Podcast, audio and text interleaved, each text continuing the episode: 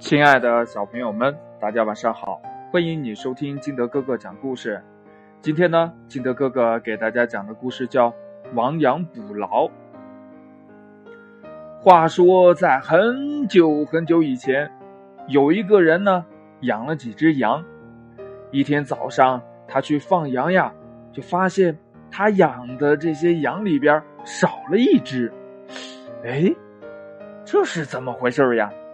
然后呢，他就围着这个羊圈就看。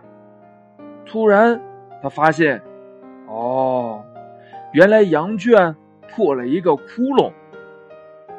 这破一个窟窿，少了一只羊，那应该就是夜里有狼钻了进去，把羊给叼走了。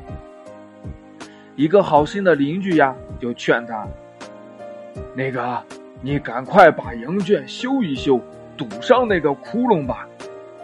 哎，这个人呢还不肯接受劝告呢。他说呀：“哎，补什么补呀？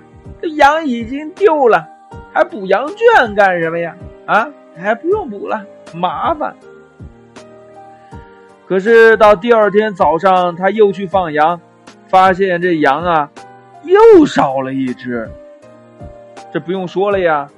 肯定是那个狼，夜里边又从这窟窿里钻了进去，把羊给叼走了。这个人呢，就赶紧把这个窟窿给堵上了。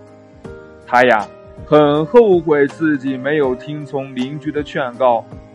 如果要是昨天就听了邻居的劝告，把羊圈给补好了，那么今天的这只羊。也就不会丢了，是吧？